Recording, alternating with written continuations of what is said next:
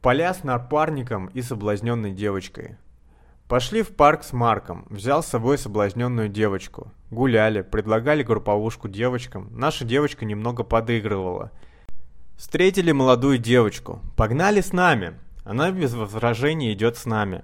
Гуляем, сначала все вместе, затем я утянул свою девочку, оставив новую жертву наедине с Марком.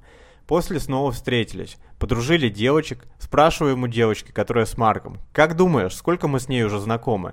То есть я и девочка, которая была со мной. Она говорит, что лет пять.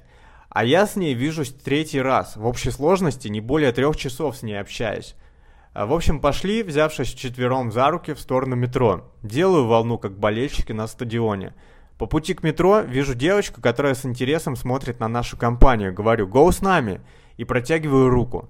Она подходит, берет меня за руку, и нас уже пятеро. Идем к метро, девочку, которая была с Марком, отправляем домой. Берем обратку с новой девочки, говорит, что пошла с нами так, как она чувствовала от нас легкость и позитив.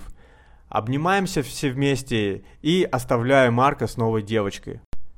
Я еду с девочкой, доезжая до станции, мне в одну сторону, ей в другую.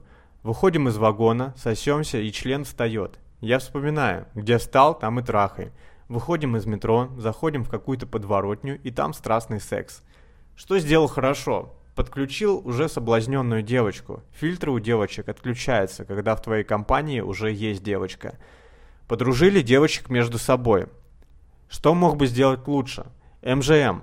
Сами решили не делать, а дальше идти гулять. Попробовать оргию. По времени уже поздно было, мне нужно было рано вставать.